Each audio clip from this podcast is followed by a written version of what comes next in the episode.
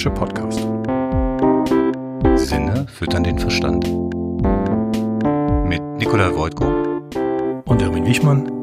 Wir besprechen Themen aus den Bereichen Essen, Trinken, Kochen, Genuss und Gastronomie. Heute bei uns im Studio Dr. Daniel Kofal. Er nennt sich selber Ernährungssoziologe. Ich bin sehr gespannt, wie er das mit Leben füllt gleich. Nick, stellst du ihn kurz vor? Ja, sehr gerne. Daniel und ich kennen uns jetzt, glaube ich, schon seit fünf oder sechs Jahren. Wir haben uns kennengelernt auf einer Tagung von der Deutschen Akademie für Kulinaristik. Und aus dieser ersten Begegnung hat sich einfach ein reger Austausch ergeben über die Jahre. Ähm, Daniel schreibt unglaublich vielseitige Artikel und er ist Ernährungssoziologe. Auch wie man das wird und was das ist, kann er uns am besten selber erstmal erzählen. Also Ernährungssoziologe ist, das hat so ein Label, das ich verwende, um meiner Tätigkeit so eine Bezeichnung zu geben ich sage immer selber Label, weil man nicht nur Ernährungssoziologe in seinem Leben ist, sondern man ist, ähm, wie ein anderer Soziologe es mal gesagt hat, Georg Simmel, ein ganz berühmter, man ist so ein Schnittpunkt aus sozialen Kreisen, natürlich ganz viel im Leben. Man ist äh, Mann, man ist Vater, man ist Einkäufer, man ist mal Gourmet, man ist mal äh, jemand, der Junkfood isst. Also es gibt ganz viele Sachen, die man gleichzeitig in seinem Leben oder synchron, parallel äh, realisieren muss. Und Ernährungssoziologe ist so ein, so ein Begriff, den ich verwende, um diese Tätigkeit zu fassen, damit man auch so einen Anhaltspunkt hat, was ähm, was ja das Spezifikum ist, der der Kern, um den meine Tätigkeit sich kreist. Und zwar, dass ich mich für Essen und Trinken interessiere aus einer kulturwissenschaftlichen Perspektive. Also mich interessiert nicht so sehr, welches Essen macht einen gesund oder was sollst du essen, äh, damit du immer schon jung aussiehst. Da kann ich auch nicht viel mehr sagen, als ich so in den Zeitschriften lese. Man soll nicht so viel Portwein zum Frühstück trinken oder nicht nur äh, Schokolade essen oder eben auch nicht nur Kokosnüsse, das hat ja auch schon mal jemand probiert und das endet auch schlecht, sondern mich interessiert vor allen Dingen, welche Sitten, Gebräuche werden beim Essen gepflegt, welche Kulturen essen was, was essen Menschen, um sich selber in Szene zu setzen, um ihre Gruppen in Szene zu setzen. Aber ich würde eben sagen, Soziologe ist so ein gebräuchlicher Terminus, mit dem schon viele was anfangen können, aber ich würde zum Beispiel sagen, die Grenze zur Ethnologie ist gar nicht so eng oder manchmal ist man eben doch jemand, der äh, Anleihen aus anderen Wissenschaften nimmt, einfach um sich mit dem Thema Essen und Trinken äh, zu beschäftigen aus einer möglichst vielfältigen Perspektive. Hast du gerade einen Namen genannt, Georg Simmel.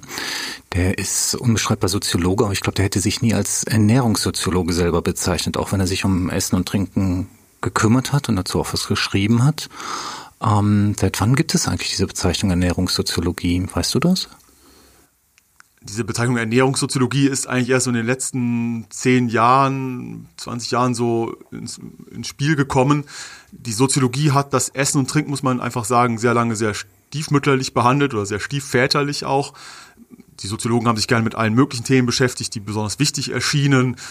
Organisationen, Politik, Wirtschaft und Essen und Trinken galt ja lange Zeit auch gerade im deutschsprachigen Raum als etwas, was so ja natürlich ist, ein Bedürfnis des Menschen, das man am besten eigentlich so in den Hintergrund verschieben möchte, das ähm, vielleicht sogar als primitiv galt und sich damit auseinanderzusetzen, war nichts besonders Schickliches. Aber viele Soziologen auch von den Gründervätern, da kann man Georg Simmel dazu rechnen, haben immer mal wieder kleine Passagen in ihren Werken auch über Essen und Trinken geschrieben. Georg Simmel hat da einen sehr schönen Aufsatz über die Mahlzeit geschrieben und hat da auf paar Seiten immerhin seines Gesamtwerkes analysiert, wie das Gebilde der Mahlzeit entsteht als soziales Zusammenkommen von Menschen, die dabei eben nicht nur etwas essen, um satt zu werden oder um ihren Stoffwechsel am Laufen zu halten, sondern eben auch um bestimmte Regeln äh, zu befolgen und auch andere Menschen, mit denen zusammensitzen, daraufhin zu kontrollieren, ob die die Regeln auch befolgen und ob man daran erkennen kann, dass sie auch richtig zur Gruppe dazugehört gehören oder ob sie nicht vielleicht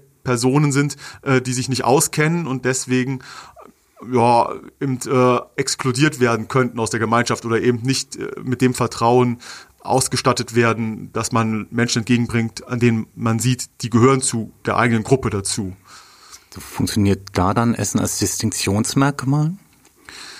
Ja, das ist so ein erster Ansatz, wo man sagt, Essen und Trinken dient nicht nur der Vergemeinschaftung, das wäre das eine, also man kommt zusammen ähm, und teilt das Essen und schafft so eine Form der Gemeinschaft ähm, sondern es gilt eben dann auch der Abgrenzung gegenüber von anderen. Das muss man eben auch immer sehen. Also Essen und Trinken kann eben beides ähm, beinhalten. Es schafft äh, eine Gruppenidentität, aber es grenzt eben die aus, die bestimmte Speisen dann nicht mögen oder die nicht wissen, wie man Messer und Gabel hält, äh, die auch sich ungeschickt vielleicht anstellen bei bestimmten Gebräuchen, die man als, als bekannt voraussetzen kann in einer bestimmten kulturellen Gruppe. Also zum Beispiel mit welchem, äh, mit welchem Gang beginnt man, ähm, isst man mit Händen oder isst man mit Messer und Gabel halt, ähm, welche Getränke äh, trinkt man wann, wann kommt Süßes, wann kommt Herzhaftes beim Essen zutage, ähm, was stellt man auch auf den Tisch, wenn man Gastgeber ist, ja, so müssen da Servietten zwingend hin, ist es äh, unbedingt notwendig, dass man auch Messerbänkchen hat? Ähm, oder wirkt das vielleicht auch überkandiert in einem bestimmten Rahmen. Also auch man kann auch übertreiben mit so mit so Gebräuchen. Auch da muss man genau wissen, eben wie man sich damit äh, wie man sich damit arrangiert, dass man ähm, dass jemand auftritt, als jemand er erkannt wird, der genau weiß, zu welchem Essen was dazugehört. Also zum Picknick gehören da ganz andere Sachen als zum romantischen Dinner und zum romantischen Dinner gehören ganz andere Sachen zum Staatsbankett. Und deswegen kann man eben beim Essen und Trinken auch ja, unterscheiden, also und auch eben ausgrenzen, exkludieren nennen wir das in der Soziologie und also Menschen äh, nicht äh, teilhaben lassen an weiteren Prozessen. Das erfordert doch, dass Essen und Trinken eine Zeremonie wird. Ja, genau. Das ist so eine ähm, wichtige Erkenntnis der Kulturwissenschaften, auch bei anderen Soziologen, die dann später noch auftreten. Norbert Elias hat das auch ganz schön beschrieben, äh, dass das Essen und Trinken eben, sobald es äh, nicht mehr nur darum geht, dass man zwingend schnell satt werden muss, sondern es so bestimmte Möglichkeiten gibt, der, der Auswahl, äh, äh, eine Auswahl zu treffen, eine Auswahl zu haben, ähm, was man isst und wie man isst, dass in dem Moment man anfängt, da eine Zeremonie draus zu machen. Erstmal ganz rudimentär, also das ist ganz schön, wie Elias das in seinem äh, Buch äh, Prozess der Zivilisation beschreibt, ähm, ganz rudimentär auf einer auf einer Ebene, wo wir heutzutage sagen würden, hä, das ist doch ganz normal, das ist quasi natürlich, dass man sich äh, so verhält. Also da stehen in, in seinen Texten, seinen Analysen drin, wie sich erstmal entwickelt hat, dass man nicht zum Beispiel in die Hand schneuzt beim Essen und dann noch in die gemeinsame Schüssel packt. Also etwas, was wir heutzutage jedem Kleinkind im Kindergarten schon beibringen und äh, was uns also quasi als eine normal, normale Situation äh, erscheint. Ähm, und dann eben aber auch ähm, benutzt man irgendwie das, das Messer, äh, um Speisen herüberzunehmen, oder benutzt man eine Gabel, äh, benutzt jeder seinen eigenen Löffel oder benutzt äh, benutzen alle zusammen einen Löffel, äh, eine Serviette gehört die eben dazu oder nicht? Was macht man mit der Serviette eigentlich? Und ähm, darf man schmatzen oder darf man nicht schmatzen? Und da entwickeln sich halt ganz viele so kleine Regeln, äh, die sich mehr und mehr zu einer ausgefeilten Zeremonie äh, herausbilden. Und das Spannende ist, dass wir eigentlich alle heutzutage, wenn wir essen gehen oder wenn wir essen, ganz viele Dinge dieser Zeremonie äh, nicht bewusst, aber doch ähm, ja habituell nennen wir das, also so, eine Art unterbewusst ähm, dauernd praktizieren. Also wir denken nicht mal mehr darüber nach, wenn wir in ein Restaurant gehen, ob wir schmatzen dürfen oder ob wir Messer und Gabel nutzen mit den Händen essen, äh, sondern wir tun das einfach. Und das liegt daran, dass wir diese Zeremonie, äh, diese zeremoniellen Regeln in unserer Sozialisation, unserer Erziehung ganz zentral als ganz zentral anerkennen und die schon unseren kleinsten Kindern beibringen. Also das Wichtigste kann man fast sagen, woran man sieht, ob eine Erziehung von Kleinkindern funktioniert, ist, ob die im Kindergarten eigentlich richtig essen können. Also die, die toben natürlich noch, die sind laut, äh, die benutzen unflätige Ausdrücke, was auch immer. Da achtet man natürlich auch darauf, dass es nicht überhand nimmt, aber das Wichtigste ist, können die eigentlich beim Tisch, beim gemeinsamen Mahl irgendwie richtig sitzen oder schießen die mit den Erbsen noch über den Tisch, also lernen die die Gabel richtig zu halten und daran wird eigentlich so erkannt, also der Kindergarten funktioniert, äh, wenn die das einigermaßen beherrschen. Und dann können wir eben sehen, diese zeremoniellen Regeln, die ähm, stellen ganz, ganz wichtiges Fundament unseres Zusammenlebens dar. Das ist ganz spannend. Also für uns heute ist ja ganz normal eigentlich, dass man sich die Finger beim Essen nicht schmutzig macht. Also es gibt jetzt wieder so einen Rollback, dass man auch natürlich einen Burger isst oder wieder die Hände mehr benutzt. Aber erstmal der Standard ist ja eher, dass man Messer und Gabel benutzen kann, weiß, wie das funktioniert. Du hast gerade von Norbert Elias gesprochen und da hatte ich mal eine sehr schöne Passage, der ist ja nicht nur Soziologe, sondern auch Historiker, eine sehr schöne Passage aufgegriffen. Und zwar spielt die im Venedig ausgehendes Mittelalter. Es gibt einen riesen Aufschrei in der, in der Gesellschaft der Venezianer weil es findet eine Hochzeit statt und die Braut kommt aus Konstantinopel und sie begeht ein Frevel, Teufelswerk. Was hat sie getan? Sie hat bei der Hochzeit, bei ihrer eigenen Hochzeit, hat sie es gewagt, die Speisen nicht mit den von Gott dafür vorgesehenen eigenen Händen zum Mund zu führen, sondern sie benutzt eine Gabel. Und das, was sich für uns heute so schräg anhört, war aber damals wirklich ein Eklat gegen die guten, damals guten herrschenden Sitten. Und das hat sich ja über Jahrhunderte hat's gedauert, bis sich quasi die, die, der Gebrauch der Gabel durchgesetzt hat. Also den Löffel hatte man schon lange, weil man eine Suppe irgendwie nicht gut mit Händen essen konnte, aber eine Gabel hat sich ja erst so im, ja, im Zug der Industrialisierung wirklich durchgesetzt. Also im 19. Jahrhundert, das ist noch gar nicht so lange her. Also dieser Schrei blieb über Jahrhunderte aufrechterhalten. Das ist ja dann noch eine spannende Sache.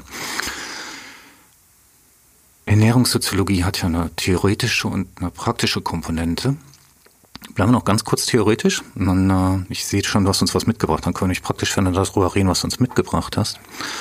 Ähm, vielleicht kannst du noch so ein paar Saalgrößen der Soziologie kurz anreißen und sagen, was die gemacht haben, so historisch, damit man so ein bisschen merkt, wie die Ernährung in die Soziologie reingekommen ist. Ja, also was natürlich auch noch ein ganz wichtiger Name ist, wenn wir über Ernährungssoziologie sprechen wollen und eben auch gucken, wie entwickelt die sich weiter, dann kommt man über Pierre Bourdieu nicht herum, einen französischen Soziologen, der in den 1970er Jahren eine Analyse der französischen Gesellschaft aufgestellt hat, wo er geschaut hat, wie sich die unterschiedlichen Klassen also Gruppen, die ein unterschiedliches Machtpotenzial haben innerhalb des gesellschaftlichen Zusammenlebens, innerhalb der Bevölkerung, wie sich die unterscheiden. Und zwar nicht nur, dass sie ähm, unterschiedlich viel Geld haben, was man so als ersten Indikator nehmen könnte. Also man sagt, da oben sind die Reichen und da unten sind die Armen. Und der wichtige Punkt ist, warum haben die einen Macht und die anderen nicht, das ist das Geld sondern der hat auch noch gesehen, dass da noch mehr dazu gehört, nämlich auch sozusagen eine kulturelle Praxis, die jede Gruppe pflegt und ähm, über diese kulturelle Praxis eben auch das, was ich eben schon gesagt habe, diese Exklusion und Inklusion zu bestimmten Gruppen, zu bestimmten Zirkeln vornimmt. Also eben sagt, wer gehört dazu, wen erkennen wir an, wem helfen wir vielleicht im Zweifel auch mal, äh, dass er seine Stellung halten kann und mit wem beschäftigen wir uns eigentlich gar nicht ausführlicher. Das hat er eben gezeigt, dass man das an bestimmten kulturellen Praktiken festmachen kann und da ist eine eben auch bei ihm das Essen und Trinken, wo er eben gezeigt hat, dass ähm, ein unterschiedlicher Geschmack in den einzelnen Klassen gegeben ist. Und zwar, dass sich dieser Klassengeschmack auch im Körper nochmal zeigt. Also wenn wir sagen, uns schmeckt etwas, das ist gar nicht nur natürlich, das ist nicht natürlich gegeben, das hängt nicht mit dem Organismus nur zusammen oder nur mit den Produkten, sondern es hängt eben auch damit zusammen, was man so im Laufe seiner Sozialisation lernt, was gut schmeckt, was die anderen auch äh, schmecken.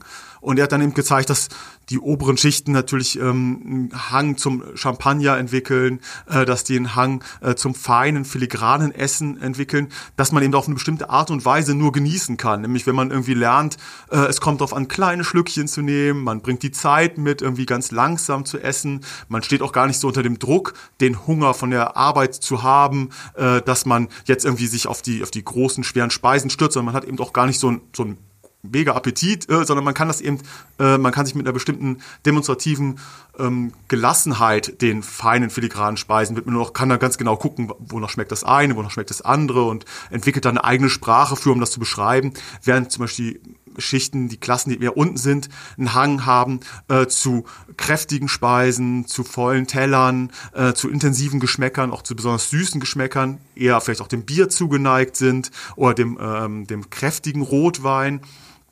Ähm, weil da eben auch ähm, eine andere Form des, des, Umgangs mit Essen und Trinken steht. Das steht darum, es geht darum, irgendwie ein, ein, kräftiges Gefühl zu erzeugen. Es geht darum zu zeigen, dass man eben, sich, dass man eben auch äh, richtig was hat, äh, dass man eben eine feste Substanz hat, wenn das Leben sonst eben sehr, sehr spärlich ausgestattet ist. Und ähm, er hat eben dann auch noch so weitere Gruppen der Gesellschaft identifiziert, wie die intellektuelle äh, äh, Mittelschicht, äh, die vielleicht dann äh, nicht so viel Geld hat wie die oben, aber auch nicht zu den unteren Schichten äh, dazugehören will, sondern sich versucht abzugrenzen und dann sowas wie einen Rotweingeschmack äh, entwickelt und dann eben äh, eine Weinsprache äh, äh, erzeugt oder eben guckt, wie kann sie mit wenig Geld ein auch elitären Geschmack entwickeln. Ja, so. Äh, das lässt jetzt tief blicken. Ne? Also zum einen das Buch, was du nennst, heißt die feinen Unterschiede. Ja, die feinen Unterschiede. Und ich sag jetzt einfach mal, was du uns mitgebracht hast. Du hast uns eine Flasche Rotwein mitgebracht. Das heißt also, du gehörst zu diesem Milieu, was nicht ganz oben und nicht ganz unten ist. Wenn wir das jetzt, wenn wir Bordieu aus den 17 Jahren jetzt in die Gegenwart übertragen würden, was ich nicht machen möchte, sondern ich sehe es einfach als sehr schöne Geste, dass du uns was mitgebracht hast. Was hast du uns denn mitgebracht? Ich habe uns einen Rotwein mitgebracht und tatsächlich würde ich sagen, ist das ein Ausdruck meines äh, spezifischen Klassengeschmacks und auch des Geschmacks, von dem ich dachte, dass ich hier anschlussfähig bin.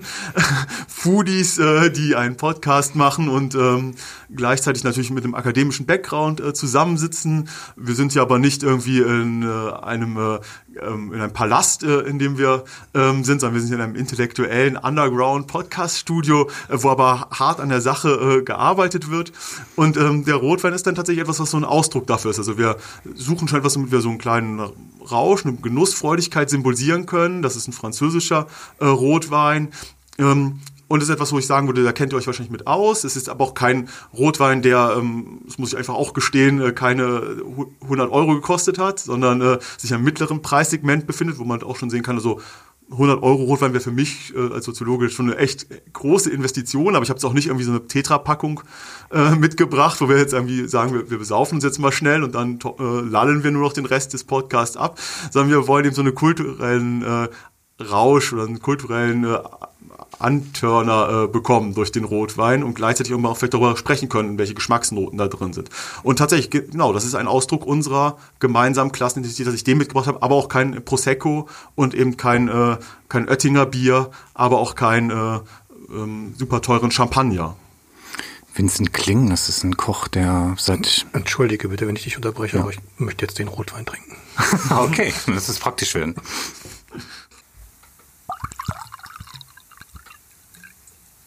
Salute. Cheers. Cheers. Salute. Cheers.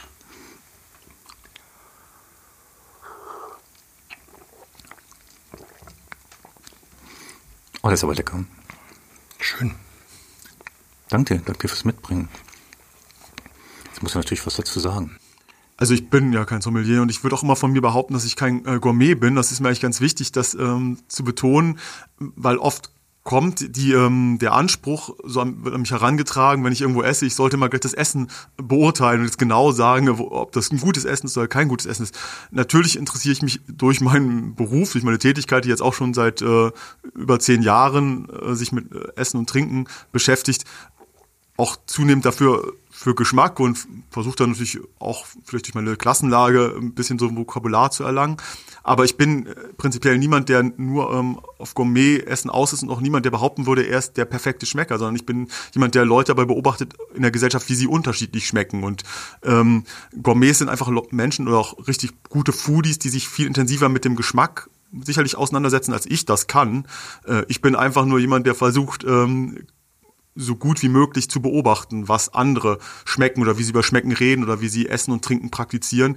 Und ich habe auch keine Vorbehalte dagegen, ähm, äh, zu, mir anzugucken, wie Leute Fastfood essen, wie sie Convenience Food essen, wie sie industrielle Nahrung essen. Und ich kann auch ähm, selber ähm, und finde, das muss ich auch sagen, von mir behaupten, dass ich auch äh, natürlich Convenience Food esse oder mal ein Snickers und äh, oder Aromen nicht rausschmecke. Das ist einfach nicht meine Kernkompetenz. Also meine, die Kernkompetenz des Ernährungssoziologen ist die, zu schauen, wer, wer in der Gesellschaft, welche kulturelle Gruppe, welche Personen äh, was wie essen. Wie sieht denn so dein Arbeitsalltag aus? Mein Arbeitsalltag hat oft irgendeine Fragestellung äh, zum Thema, die gerade auf dem Tisch liegt, was irgendwas mit Ernährungskultur zu tun hat. Also sagen wir mal, es soll darum gehen, warum irgendein Produkt gerade, ein, ein, ein Lebensmittel, eine Produktgruppe äh, gern gegessen wird oder gerade irgendwie nicht gern gegessen wird. Also im Moment natürlich die Frage, vegane, äh, vegetarische Ernährung ist eine, äh, ein ganz oft äh, äh an, äh, anvisiertes Themenfeld oder auf der anderen Seite Fleisch natürlich, wieso steht das so im Verruf? Und gleichzeitig wird es aber auch wieder an anderen Stellen so gehypt, also auch eine sehr paradoxe, widersprüchliche Situation innerhalb unserer Ernährungskultur, der Ernährungskulturen. Oder ähm, es stellt sich die Frage, wie kann man in der Außerhausverpflegung damit umgehen, dass wir eine sehr viel größere Vielfalt an Essstilen haben, mit denen sich äh, Caterer oder Kantinen ähm, beschäftigen müssen. Die, also können sie darauf eingehen oder nicht. Oder es äh, stellen sich auch mal ganz äh, grundlegende theoretische Fragen. Also was ist denn eigentlich Schmecken, äh, wenn man sagt, es findet nicht ausschließlich im Mund oder durch das Produkt, das man verzehrt, äh, statt, sondern es hat immer eine, eine Einbettung in den sozialen Raum, in die Umgebung, in die, äh, in die persönliche und ähm, gemeinschaftliche Historie, in die Biografie. Ich beobachte dann, ja, wie Menschen essen, wie sie in Gruppen essen, äh, was gekauft wird, ähm, lese Texte dazu, wie andere darüber schreiben und denken und versuche dann eine, ähm, ja, eine Analyse dazu anzufertigen. Mhm. Jetzt hast du gerade von Außerhausverpflegung gesprochen. Sind es denn dann Catering-Unternehmen, die dich als Ernährungssoziologen quasi engagieren oder? Also es interessieren sich interessanterweise, und ich finde das für einen Soziologen auch eine ganz schöne Sache, äh, immer mehr Gruppen und Akteure dafür, wie man Ernährungs- und Essen und Trinken soziologisch beobachten kann.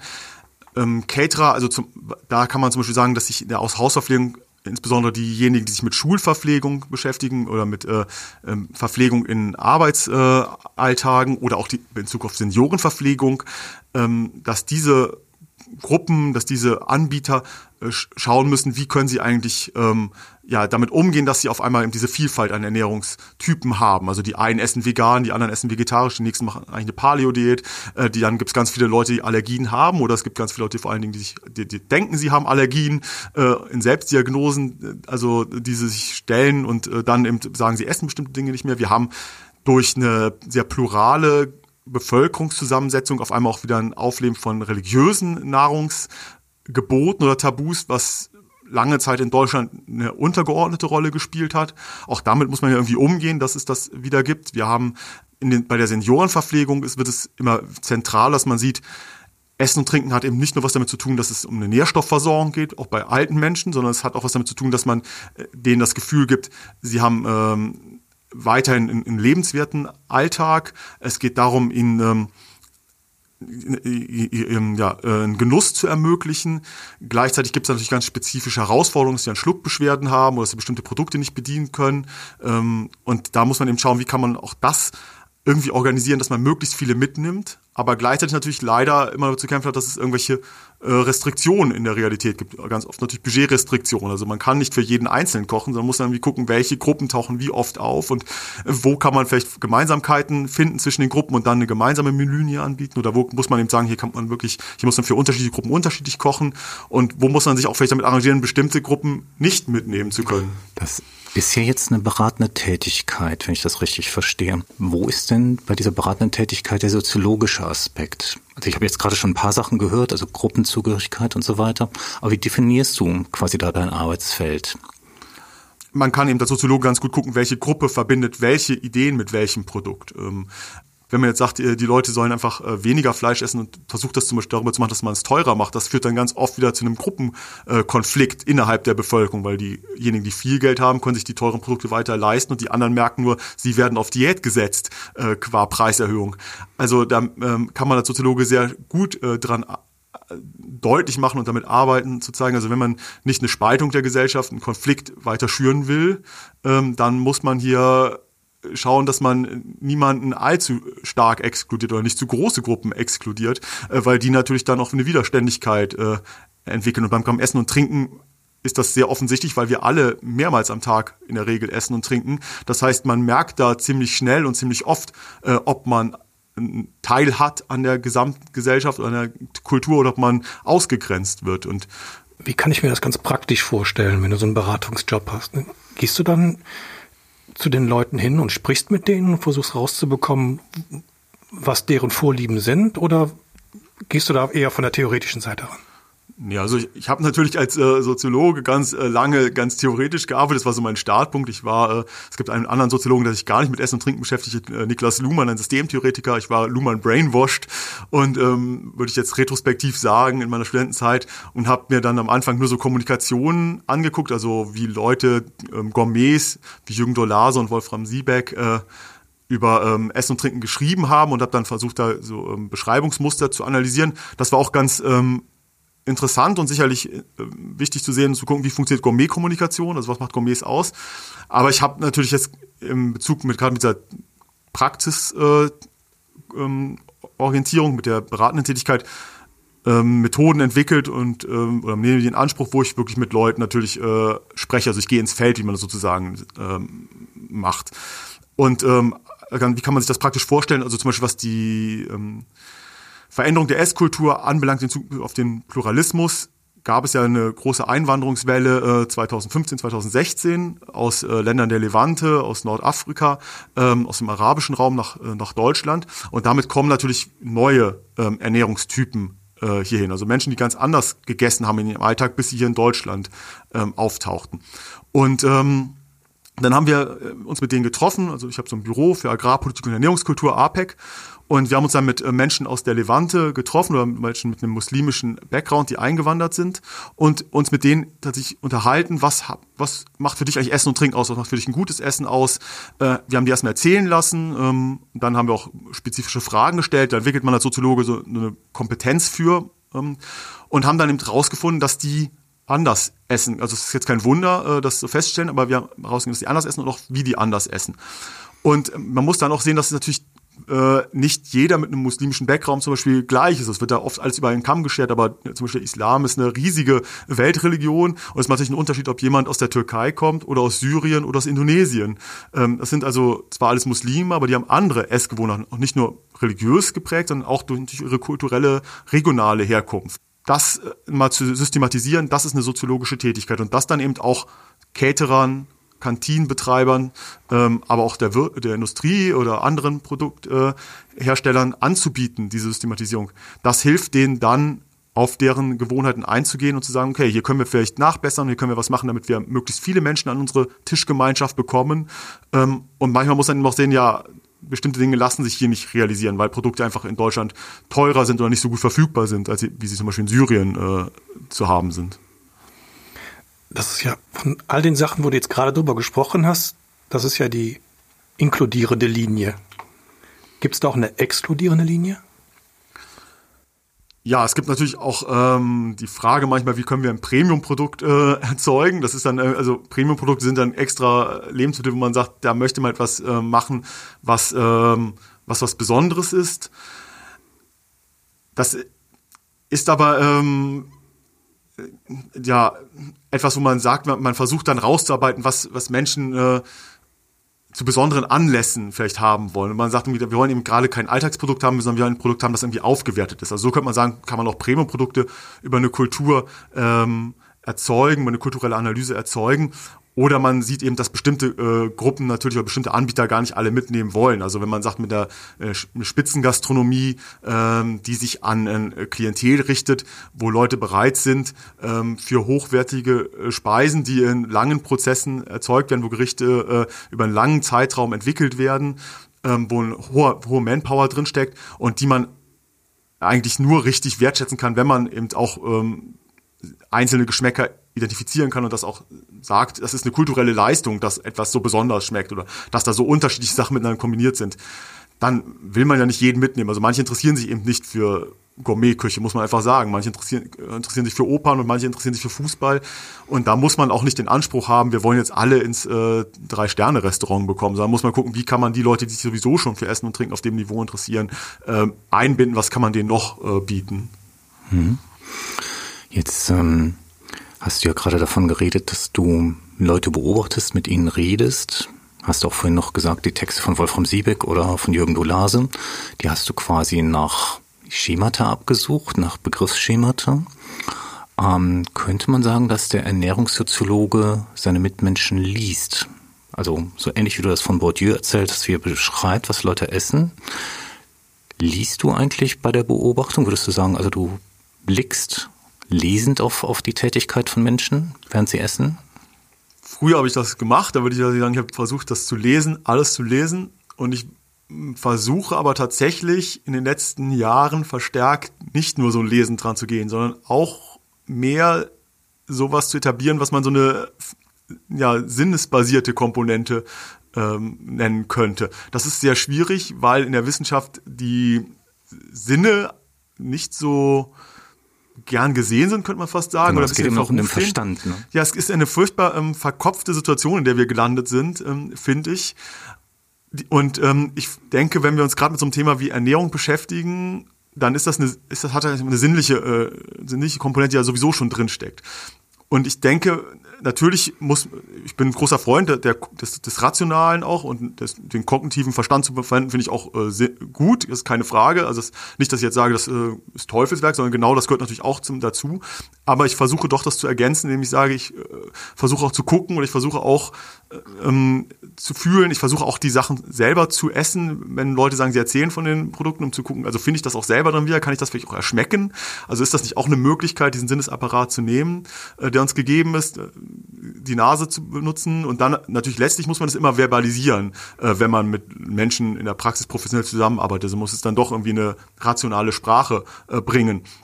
Ähm, aber ich äh, denke, viele Dinge kann man eben auch gar nicht ähm, nur über, ähm, über Texte erfassen. Also gerade beim Essen und Trinken ist es ähm, und beim Kochen ist es do, doch ganz zentral, dass wir sehen, wie viel ähm, Wissen zum Beispiel bei Be Bevölkerungsgruppen ist, die sich gar nicht so ausdrucken können. Also wenn sie, wenn, wenn man mit einem Koch sich unterhält oder auch gerade mit, mit ähm, Personen, die zum Beispiel lange eine, ähm, eine haushälterische Tätigkeit übernommen haben, also äh, zu Hause gekocht haben, privaten gekocht haben, die haben das teilweise über 40, 50 Jahre gemacht. Die haben eine extrem hohe Kochkompetenz, extrem hohe Wissens, äh, extrem großes Wissen äh, über Essen und Trinken, über Geschmack, über Genuss.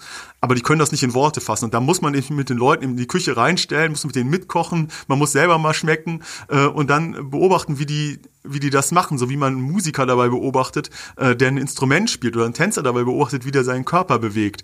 Das kann man nicht alles nur über, äh, über, ähm, über Sprache erfassen oder über die Texte, die geliefert werden, sondern man muss dann tatsächlich versuchen, da reinzugehen und so ein bisschen das auch als Gefühl ähm, auf sich selber wirken zu lassen und dann zu schauen, wie kann ich das anderen Menschen vermitteln, was da passiert. Also du gibst dann quasi Tätigkeiten, die bis dahin wortlos waren, Worte. Das, das versuche ich als äh, Wissenschaftler. Ich weiß, dass man da natürlich ans Grenzen stößt, das ist die wissenschaftliche Problematik. Aber ähm, das ist eine Übersetzungsleistung, die ich schon wichtig finde und die ich auch als eine, eine moderne, eine, eine hochmoderne Wissenschaft eigentlich auch stellen würde, äh, dass sie nicht verbalisierte Dinge ähm, versucht zu, zu transformieren in andere Bereiche der Gesellschaft. Dann ist das ja auch, also ganz jenseits vom Elfenbeinturm, wo man gerne mal so einen Soziologen verortet, ist das ja doch solides Handwerk, was du betreibst. Ich versuche auf jeden Fall dem eine handwerkliche, eine sinnliche Komponente zu geben. Und die, also ich finde, Gefühle müssen wieder eine Wertschätzung bekommen in der, äh, in der wissenschaftlichen, in der wissenschaftlichen Arbeit. Wo wir alle wissen, dass Sinne den Verstand füttern. ähm, wenn du da dran gehst, dieses Vokabular aufzubauen oder zu erarbeiten, hast du da eine Systematik dabei, wie du das machst? Oder ist das was, was aus dir rausfließt? Ja, das ist auch eine spannende Frage. Auch das ist auch ein, ähm, ein theoretischer Arbeitsauftrag, ähm, äh, den du da formulierst. Also, wie gesagt, ich komme aus einer Tradition, die sehr stark mit sehr klar definierten Begriffen gearbeitet hat und arbeitet. Und sicherlich habe ich die auch weiterhin drin. Und ähm, um ein Phänomen zu umreißen, finde ich das auch gar nicht schlecht, diesen Begriffsapparat zu haben. Und ich streite auch gerne um Begriffe und gucke, was die bedeuten, was sie für unterschiedliche Personen bedeuten. Ich denke aber, dass die Welt eben, meine Erfahrung mit der, mit der Praxis, sich nicht so einfach in so Begriffe fassen lässt. Also das ist wirklich eine Komplexitätsreduktion, bei der ich mich inzwischen frage, ob die angemessen ist. Ähm, sondern ich merke, dass man vielleicht einen Stil entwickeln müsste, entwickeln muss, der mehr so ein, ähm, so ein Flow darstellt, der also, wo man also wirklich herausfließen lassen, ähm, kultivieren müsste. Das ist etwas, was überhaupt nicht gang gäbe ist, sondern da ähm, krebst man ganz viel vor sich hin und man muss auch natürlich aufpassen, dass man nicht ins Beliebige abrutscht. Das darf auf gar keinen Fall auch passieren. Ähm, aber ich finde, man, ähm, man darf schon inzwischen oder sollte vielleicht auch den, vielleicht darf ich auch mal als Imperativ formulieren, ähm, weil ich mich freuen würde, wenn es noch mehr machen müsste, mehr Leute machen würden. Ähm, man sollte schon irgendwie gucken, ob man, was man alles ausprobieren kann oder ob man nicht andere Methoden findet, ähm, wie irgendwie, dass man Dinge beschreibt in der Gesamterzählung, dass man versucht, eben Dinge auch zu umschreiben, auch von dem Anspruch der ganz Genauigkeit wegzugehen, weil die ganz Genauigkeit ähm, eben eigentlich eine Form der Ungenauigkeit äh, wäre wieder. Ja, weil man, man suggeriert eine Form der, der, der Exaktheit, die es in der Tat gar nicht gibt. Sondern man muss eben äh, akzeptieren, dass man bestimmte Dinge nur umschreiben kann. Und dann wird es auch nötig, zwischen den Zeilen äh, zu schreiben und zwischen den Zeilen zu lesen. Mhm. Das finde ich ganz, ganz wichtig, dass du sagst, dass Exaktheit natürlich immer nur vorgaukelt, exakt zu sein. Manchmal die Realität wirklich verfehlt, weil es einfach zu spezifisch ist und zu viele Vor ja, Vorannahmen liefernd oder voraussetzt. Ähm, mich würde nochmal interessieren, wenn du, wenn du sagst, da kommt die Wirtschaft auf mich so oder die Lebensmittelindustrie. Ähm, was für Fragen werden da an dich gestellt? Also wird dann sowas gestellt, wie wir haben jetzt ganz viele Leute aus der Levante hier. Ähm, müssen wir quasi Halal-Produkte einführen oder wie, wie, welche Fragen werden da an dich gestellt? Also eine Frage ist zum Beispiel, wenn es um Eiscreme äh, geht, natürlich, was haben Menschen, die nicht mit den Geschichten über Eiscreme aufgewachsen sind, wie wir das hier in Deutschland haben. Also ähm, die Langnese-Songs äh, like Ice in the Sunshine gehören da für mich ganz klar dazu. Also die hat jeder im Ohr, ähm, jeder könnte diese, kann diesen Song zumindest mitsummen. Ähm, oder eben die Eisformen, mit denen wir bekannt geworden sind. Das ist zum einen die, das Hörnchen mit den Bällchen drin, aber auch diese ganzen ähm, äh, popkulturellen äh, Eissorten, Calippo, ähm, Ed von Schleck, ähm, äh, Flutschifinger, die jeder auch kennt, jeder auch gegessen hat als Kind. Ähm, von Stefan Paul gibt's eine ganz schöne äh, Geschichte auf seinem Blog über den Grünophanten, der aus seiner Generation kommt, der so wirklich ein Identifikationsmerkmal ist. Ähm, was passiert, wenn Menschen mit, diese, mit diesen Geschichten, mit diesen Produkten nicht aufgewachsen sind, mit ganz anderen? Ähm, was kann es da für Innovationen auch für den Eismarkt geben? Und zwar ist dann ist das in, in der Wirtschaft natürlich ein ein Dualismus, die einen wollen verdienen, und, aber gleichzeitig will man natürlich, ist das auch etwas, wo man natürlich Menschen ähm, Produkte anbietet, die sie auch haben wollen. Und dann ist äh, die Frage herauszufinden, was, ähm, was haben denn Menschen aus der Levante für Eissorten gegessen und welche Geschichten verbinden die damit oder wie haben die diese Eissorten denn eigentlich äh, verzehrt? Hast du vielleicht eine Geschichte für uns? Ähm, naja, zum einen, es gibt ja dies, ähm, dies, was ich eigentlich die schönste Eisgeschichte finde, ist ähm, dieses ähm, Dorduma-Eis aus der Türkei. Das ist ein ähm, sehr zähes Eis. Das ist ganz anders als das, was wir hier kennen. Also wir sind ja ganz stark auch von diesen italienischen Bällchen oder von diesen popkulturellen Eissorten beeinflusst. Das ist ein Eis, das ähm, ja fast so eine ähm, so eine gummiartige Konsistenz äh, bisschen hat und die von einem Eisverkäufer an den Kunden weitergegeben wird ähm, in dem der diese Eis, das, das gekaufte Eis in, den, in, das, in das Hörnchen des Kunden mit so einem ganz langen Stiel ähm, übergibt. Und ähm, der Clou ist, dass äh, der Kunde das Eis erhält, aber der, das Eisbällchen ist noch oben in der Schaufel des, des, ähm, des Deals ähm, drin, mit dem der Eisverkäufer das gibt. Und er kann das Eis immer wieder so rausziehen aus dem, ähm, aus dem, aus dem äh, Hörnchen. Und das Spiel, äh, das ist ein sehr filigranes Spiel, ähm, besteht darin, dass der Eisverkäufer dem Kunden das Eis ins Hörnchen tut und wieder wegnimmt und äh, wieder reingibt. Und der Kunde denkt die ganze Zeit, jetzt, hat, jetzt endlich habe ich es. Er freut sich natürlich auf das Eis und dann ist es wieder weg. Und natürlich äh, kommt es darauf an, die, die Lust, äh, das Begehren, Begehren auf das Eis immer noch zu steigern, indem es immer wieder mal kurz weggenommen wird. Aber der Eisverkäufer muss natürlich die Kompetenz besitzen, äh, das Spiel nicht zu übertreiben. Also darf auf gar keinen Fall so lange spielen, dass das Kind anfängt zu weinen oder äh, der, An der Mann, der das Eis bekommen soll, wütend wird, sondern er muss im richtigen Moment das Eis dann doch dem Kunden überlassen. Und das ist äh, wirklich ein ganz spannendes Kommunikationsspiel, das auf einer nicht verbalen Ebene abläuft und gleichzeitig den Genuss herauszögert und steigert und zwar auf so ein ganz normales Streetfood Produkt eigentlich. Und ähm, das gibt es in Deutschland so noch nicht, aber es weckt auf jeden Fall eine große Faszination ähm, auf, auf allen Seiten. Und ähm, da könnte ich mir auch vorstellen, dass da noch auch so Potenzial ist, das verborgen ist. Ich habe hab hier noch ein Buch, du hast uns ein Buch mitgebracht, das wollte ich noch kurz zur Sprache bringen. Und zwar bist du Herausgeber eines Bandes zum kulinarischen Kino. Also auch da betrachtest du Leute in Aktion, wenn auch jetzt ein bisschen spezieller halt im, im Film und betrachtest dann Leute, sagen wir mal Regisseure, die Leute inszenieren im Film, beziehungsweise die Aktion im Film. Vielleicht magst du mal ein bisschen was zu deiner Betrachtungsweise zum kulinarischen Kino sagen. Ja, das Buch ist ein Liebhaberprojekt gewesen, und zwar von dem Gerrit Fröhlich und dem Lars Albert und mir. Wir haben äh, alle drei Soziologie studiert und irgendwann gemerkt, wir schauen gerne Filme und Essen und Trinken interessiert uns auch noch so nebenbei. Damals, also die anderen beiden ein bisschen weniger als mich. Und wir haben dann gemerkt, dass man an den Filmen natürlich als Zeitdokument, als Kulturdokument einiges ablesen kann. Es gibt ja Filmanalysen zu ganz vielen Themen. Und in vielen Filmen wird eben auch Essen und Trinken verhandelt. Also es wird irgendwie inszeniert, in Szene gesetzt. Und daraus könnte man ablesen, so unsere Hypothese, wie eine Kultur mit Essen und Trinken umgeht oder welche Probleme damit auftauchen können, wie es in Romanen auch der Fall ist. Und dann haben wir angefangen, verschiedene Filme zu gucken. Wir haben dann gesagt, sehen, es gibt sogar fast was wie ein, wie ein Genre des, äh, des kulinarischen Kinos, also Filme, die sich ganz zentral ums Essen und Trinken drehen. In anderen Filmen wird es eben nur so nebenbei verhandelt, das Essen und Trinken, aber trotzdem kommt es drin vor. Und dann haben wir eine Reihe von äh, Personen, die uns interessant erschienen damals, in der frühen Phase unserer wissenschaftlichen Karriere, ähm, haben wir die angeschrieben und gefragt, ob die sich nicht einen Film vorknopfen könnten und äh, uns einen Text liefern wollen, wie da Essen und Trinken thematisiert wird und was man daran sehen könnte. Und da haben wir eben dieses, diesen Sammelband, ich glaube 2013 bei Transkript rausgebracht. Essen und Kochen in Filmen ist ja nochmal eine ganz spezielle Sache. Hm?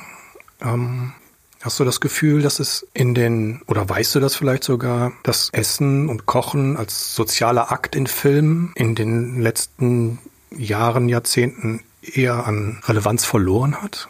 ich würde sagen, die Art und Weise, wie Essen und Trinken in Filmen gezeigt wird, die hat sich halt doch ganz stark verändert. Also es geht ähm, tatsächlich inzwischen oft um äh, moralische, um ähm, ökologische Fragen ganz stark. Es geht auch ganz stark um Fragen wie vielleicht ähm, wie äh, Geschlechterverhältnisse ähm, beim Essen und Trinken, beim, beim Kochen in der Küche ähm, ausgehandelt werden. Wir sehen halt bei dem großen Klassiker des kulinarischen Kinos, das große Fressen, dass es da um äh, eine Art des Essen und Trinken geht, die könnte man heutzutage gar nicht mehr so inszenieren. Also allein die Art und Weise, wie dieser Film gemacht ist, ist ein Zeitdokument und ähm, auch den, wie man diesen Film liest, ähm, hängt sicherlich von, von der Zeit ab, in der man sich befindet. Also das ist in unserem Buch vielleicht auch gerade ein, ein passendes Beispiel, das große Fressen. Ähm, also ein Film, wo sich vier, vier Männer äh, zu Tode futtern äh, wollen, und zwar auf, auf exquisite Art und Weise. Und wir haben dazu, weil dieser Film so spannend ist, ähm, zwei Beiträge im Buch drin, einen von Judith Ehlert und einen von Robert Faller. Und beide lesen diesen Film komplett unterschiedlich. Also während ähm, die Judith Ehlert den Film so liest, dass sich da äh, vier dekadente Männer ähm, äh, zu Tode futtern ähm, in, in unserer Wohlstandsgesellschaft, ähm, während auf der anderen Seite äh, der Welt die Menschen verhungern, liest äh, Robert Faller den Film als ähm, expliziten äh, Aufruf äh, für seinen Genuss äh, und für das gute Leben auch den Tod in Kauf zu nehmen und äh, zu sagen, äh, es kommt nicht nur darauf an, äh, lange zu leben oder äh, gesund zu bleiben, sondern es kommt darauf an, für die Ideale, die man hat, für das, wo man eine Leidenschaft hat, auch äh, im Zweifel äh, das eigene Leben für zu opfern. Und das sind natürlich ganz konträre Herangehensweisen an diesen Film. Was ähm, auch auf jeden Fall ein schöner Film ist, aber hart an der Grenze ist natürlich der Koch, der Dieb, seine Frau und ihr Liebhaber äh, von Peter Greenaway, einer der ähm, ästhetisch perfektesten inszenierten Filme. Peter Greenaway selber ist ähm, Perfektionist, was die Ästhetik anbelangt. Und auch da geht es ähm, um, ähm, um Gourmet, äh, da geht es um Genuss, um Genießen. Äh, auch da geht es ganz stark um die Verknüpfung mit Erotik. Es geht ähm, um, um die Küche auch ganz stark. Also was passiert in der Küche, was passiert im Restaurant äh, auf der Vorderbühne, also da, wo die Leute essen und was passiert im, im Background, auf der Hinterbühne. Da wir mit einem Soziologen Erwin Goffman, der diese Differenz mal aufgemacht hat. Was passiert in der Küche und was passiert, wenn diese beiden Bereiche miteinander in Kontakt treten oder wenn sie sich überschneiden und wenn die, oder die Trennung aufgehoben wird.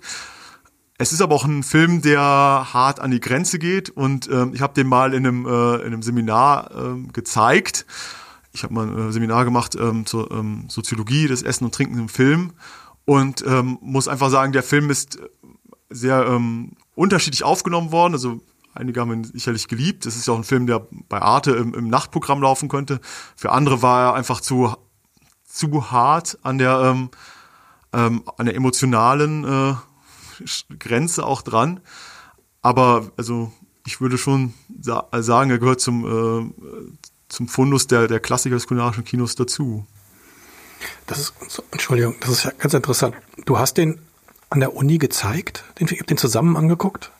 Genau, wir haben den in, der, in, in dieser akademischen Umgebung. Und trotzdem ist er, trotz dieses Abstands, den man dann hat, ist, wirkt er so stark?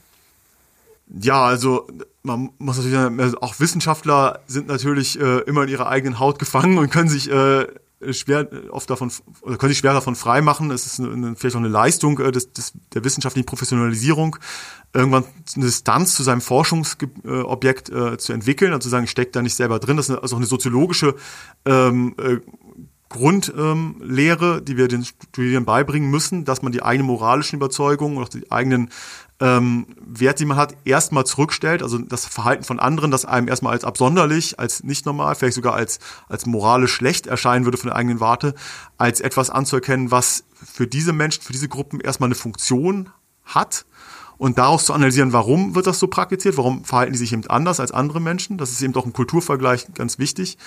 Und ähm, natürlich kann man sagen, sowas wie, wie Ekelgefühle ähm, oder sowas wie ähm, äh, Zuneigung natürlich auch ist etwas, was, was wir als Menschen halt gelernt haben. Und wenn wir uns dem nähern, dann kann es eben passieren, wenn man was sieht, was man eigentlich nicht sehen möchte, dass man da Angst bekommt, Ekel bekommt, dass man sagt, das, das kann ja eigentlich nicht wahr sein. Und ähm, klar, ein Film, äh, ein gut gemachter Film, äh, arbeitet ja gerade auch damit, dass er diese Emotionen im Menschen hervorrufen kann. Und das beim äh, wissenschaftlichen, akademischen Studierenden äh, nicht anders als beim anderen äh, Zuseher. Der Film arbeitet ja auch sehr stark mit dem, was du eingangs gesagt hast, mit diesem Ausgrenzungsmechanismen. Also weil ja quasi eine der Hauptpersonen überhaupt nicht mit gutem Essen umgehen kann, aber meint, er könnte sich halt leisten, was auch stimmt, weil er halt Geld hat, egal wie er dazu gekommen ist. Also ist man als Zuschauer ja auch konfrontiert mit Sachen, also zum einen mit der Thematik, wie weit kann man Genuss steigern, bis es ekelhaft wird? Und andererseits, wie viel Ekel kann ich aushalten, um daran Genuss zu finden? Also es ist ja wirklich mal wieder so ein Spiel. Also manchmal finde ich den den Protagonisten halt lustig, weil ich mich, weil ich noch genug Distanz habe und irgendwann verliert sich diese Distanz im Film. Ähm, in dem Buch von dir wird noch ein anderer Film besprochen, das Babettes Fest. Vielleicht kannst du dazu noch mal was sagen. Auch ein, auch ein toller Film, ähm, Babettes Fest, ähm, thematisiert, äh, wie eine katholische, französische Köchin, die auch mal in der französischen Hochküche äh, gearbeitet hat, ähm, nach, äh, nach Jütland kommt, in ein sehr puritanisches, sehr ähm, asketisch lebendes Dorf, die dem Genuss gar nichts abgewinnen können und auch nichts abgewinnen wollen, weil sie sagen, äh, der Genuss äh, lenkt uns eigentlich vom Wichtigsten im Leben ab, nämlich dem reinen Glauben, ähm, der Anständ des anständigen Lebens. Alles andere ist Versuchung, ist äh, geradezu Teufelswerk. Und ähm, diese Köchin kommt dahin, sie ist auf einer, einer, auf einer Flucht ähm, und muss da Unterschlupf suchen.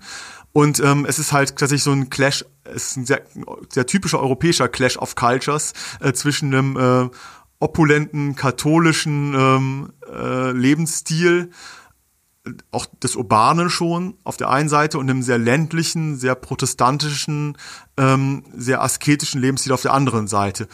Und auch da sehen wir die Aushandlung ähm, was man machen kann, damit Menschen zusammenkommen bei einer Tischgemeinschaft, auch wie man verzweifeln kann daran, dass andere Menschen die eigenen Werte, äh, die eigenen Vorlieben nicht teilen oder äh, sogar äh, konterkarieren. Ähm, und das Tolle an dem Film ist ja letztlich, dass er zeigt, wie man über ein gutes Essen ähm, ohne das wieder verbal ausführen zu müssen, Emotionen weckt und eine, eine schöne Stimmung schafft und ähm, den Blick auf das gute, das gute Leben im Diesseits öffnet.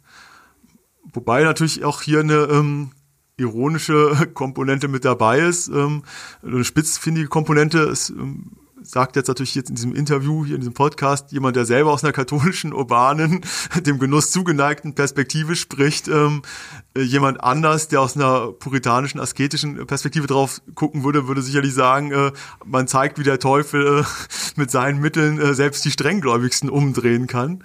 Also es ist ein ähm, guter Film, der aber eben auch zeigt, ähm, wie, wie, das Diesseits äh, gegenüber ähm, asketischer Gläubigkeit im Vorteil sein kann. Dies halt im Genussverzicht, ne? Quasi. Ja. Die Kante können wir noch ein bisschen nachzeichnen. Ich finde ja dieses Bild von, dass das Essen hilft, aus der sozialen Erstarrung herauszugehen, herauszuführen. Super. Das ist ja Essen ähnlich mit Musik zum Beispiel. Musik kann ja auch Katalysator dafür sein. Ganz richtig. Also es gibt ein Zauberwerk, gibt's ja ähm, bei Thomas Mann, wo du Musik sagst, gibt's diese Figur des Settembrini, eines Aufklärers. Und der wirft ja einmal ähm, dem Protagonisten Hans Kastorp vor, die Musik sei verdächtig, weil sie eben auch so ablenkt und äh, zu sehr sich mit den guten Seiten beschäftigt, anstatt sich mit den ernsthaften Fragen des Lebens äh, zu beschäftigen. Und das kann natürlich beim Essen auch gut so sein.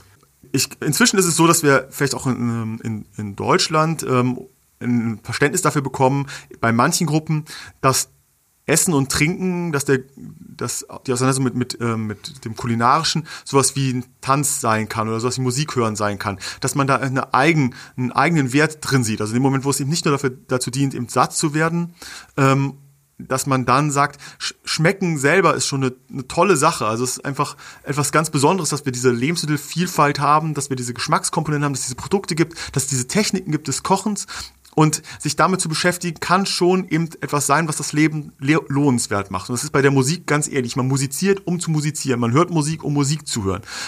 Und ähm, Foodies oder eben ähm, beim Musikhören so Liebhaber des Musikhörens, die sind eben keine professionellen Musikwissenschaftler oder keine professionellen Sensoriker, sondern es sind Menschen, die sich mit, mit einer Leidenschaft dem Essen und Trinken auf der einen Seite oder dem Musikhören widmen und darüber auch einfach innerhalb dieses, äh, dieses dieser Diskurses äh, sprechen können, sich austauschen können, äh, was gut ist und was nicht gut ist. Und was wir natürlich sehen, ist, dass ähm, Essen und Trinken aber nicht nur ähm, unter dieser Prämisse in unserer Kultur verhandelt wird, sondern andere sagen eben, wir essen und trinken, um gesund zu sein. Ja, das ist das Wichtigste. Und dieser Gesundheitsdiskurs, der okkupiert sehr viel heutzutage oder so ein funktionalisierender Diskurs okkupiert sehr viel. Das beim Musik hören tatsächlich auch dasselbe Phänomen. Also manche spielen heutzutage nicht mehr Klavier, weil Klavierspielen an sich was Schönes ist, weil es toll ist, die Finger über die Tasten gleiten zu lassen und dabei diese Sonaten erklingen zu lassen, oder den Jazzrhythmus, sondern die spielen Klavier, weil sie gehört haben, das ist gut, um Demenz vorzubeugen oder das hält fit bis ins hohe Alter.